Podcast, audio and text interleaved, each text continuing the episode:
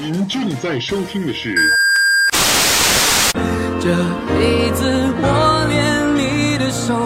都没牵过，可我。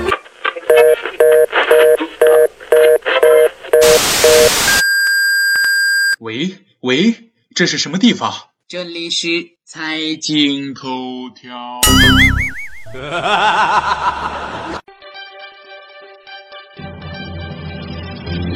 注财经头条，了解财经动态，洞察社会民生，引领财经方向。映月与您一起看财经。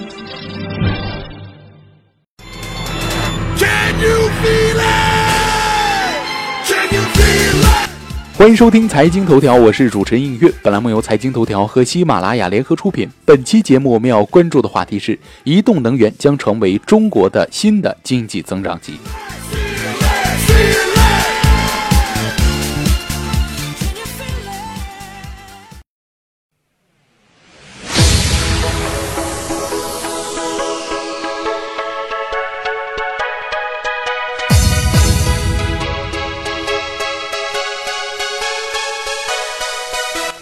二零一五年三月九号，就在北京全国政协会议上，全国政协委员、全国工商联副主席、全联新能源商会会长、汉能控股集团董事局主席李和军在大会发言指出，当前中国面临经济增长乏力的全球性困境，面临扩大内需、调结构、转方式的巨大压力。面临节能减排、改善生态环境的严峻挑战，国家需要通过深化改革和创新驱动，培养一批像高铁、水电一样具有全球竞争力的优势产业。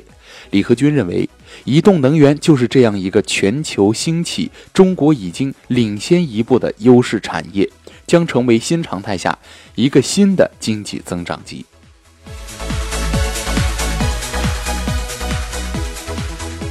移动能源是一个新兴产业。移动能源是以可移动分布式发电技术为基础，通过和储能、控制、信息、通信等技术的有机结合，实现能源的可移动、全天候、高效率供应。移动能源是能源利用方式的一场革命，就是用薄膜发电，随时随地提供能源。如今啊，人们通过啊移动互联网，可以随时随地的搜索信息、交友聊天、在线娱乐。购物消费啊，移动能源时代，太阳能薄膜发电技术可为人们随时随地的提供能源，实现能源的无处不在。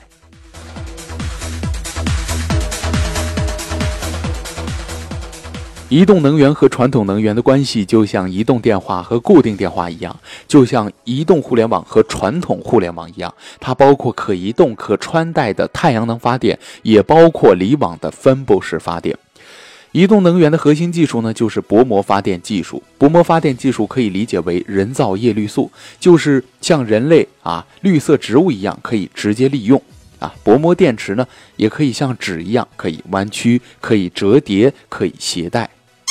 比如说啊，我们的太阳能发电机可以不用燃油，实现长时间连续飞行；还有这个太阳能汽车可以不用汽油，在太阳下边啊边行驶边充电，还可以摆脱对充电桩的依赖；还有这个手机、iPad、背包、帐篷、衣服、特种装备啊这些等等等等，都可以利用太阳能随时随地的发电。移动能源薄膜发电让人们的生活变得更加便利和自由了。移动能源还是一个新兴的战略性产业。移动能源呢，具备高科技加新能源的双重属性，在国家七大战略性新兴产业中，涉及新能源、新能源汽车、新材料、高端装备制造、节能环保等五个大领域，直接带动了电子、玻璃、钢铁等八十五个产业，改变了传统能源的发输配送方式，从而使人类工业化流程再造。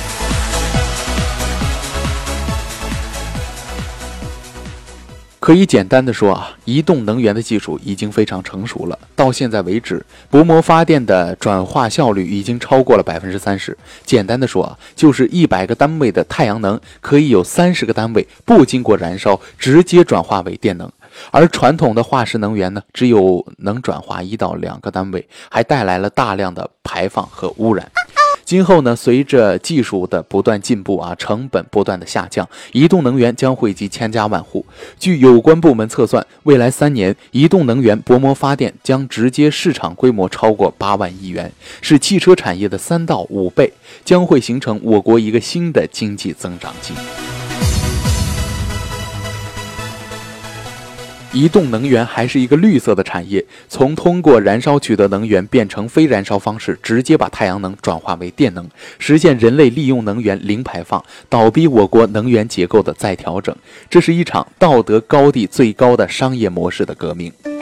我国企业通过实施并购全球核心技术，不断消化升级，不断整合升级，形成新的核心技术和自主知识产权的创新驱动战略，拥有全球最先进的薄膜发电技术。同时呢，正在扩大大规模的产业化，把技术优势转变成市场优势。国家应该从战略角度重视和把握战略机遇，扶持和鼓励啊这个新兴产业、战略产业、绿色产业，将其打造成像高铁、水电一样的中国优势产业。总的来说，移动能源和薄膜发电呢，它彻底的颠覆了人类传统能源利用的一种方式。它已经不再是一种概念和未来的这种设想了，而是正在发生的现实。中国应该首先抓住这个战略机遇，在第三次工业革命中领先一把，开创人类移动的新的能源时代。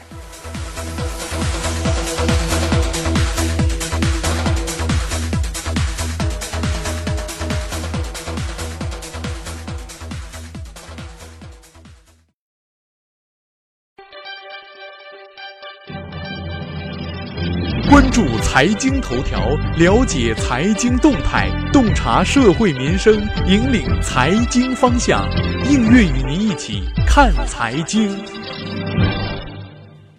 好了，以上就是本期的财经头条。如果您还想了解更多更好玩的财经资讯，请您打开新浪微博关注 NJ 映月。我们下期再会。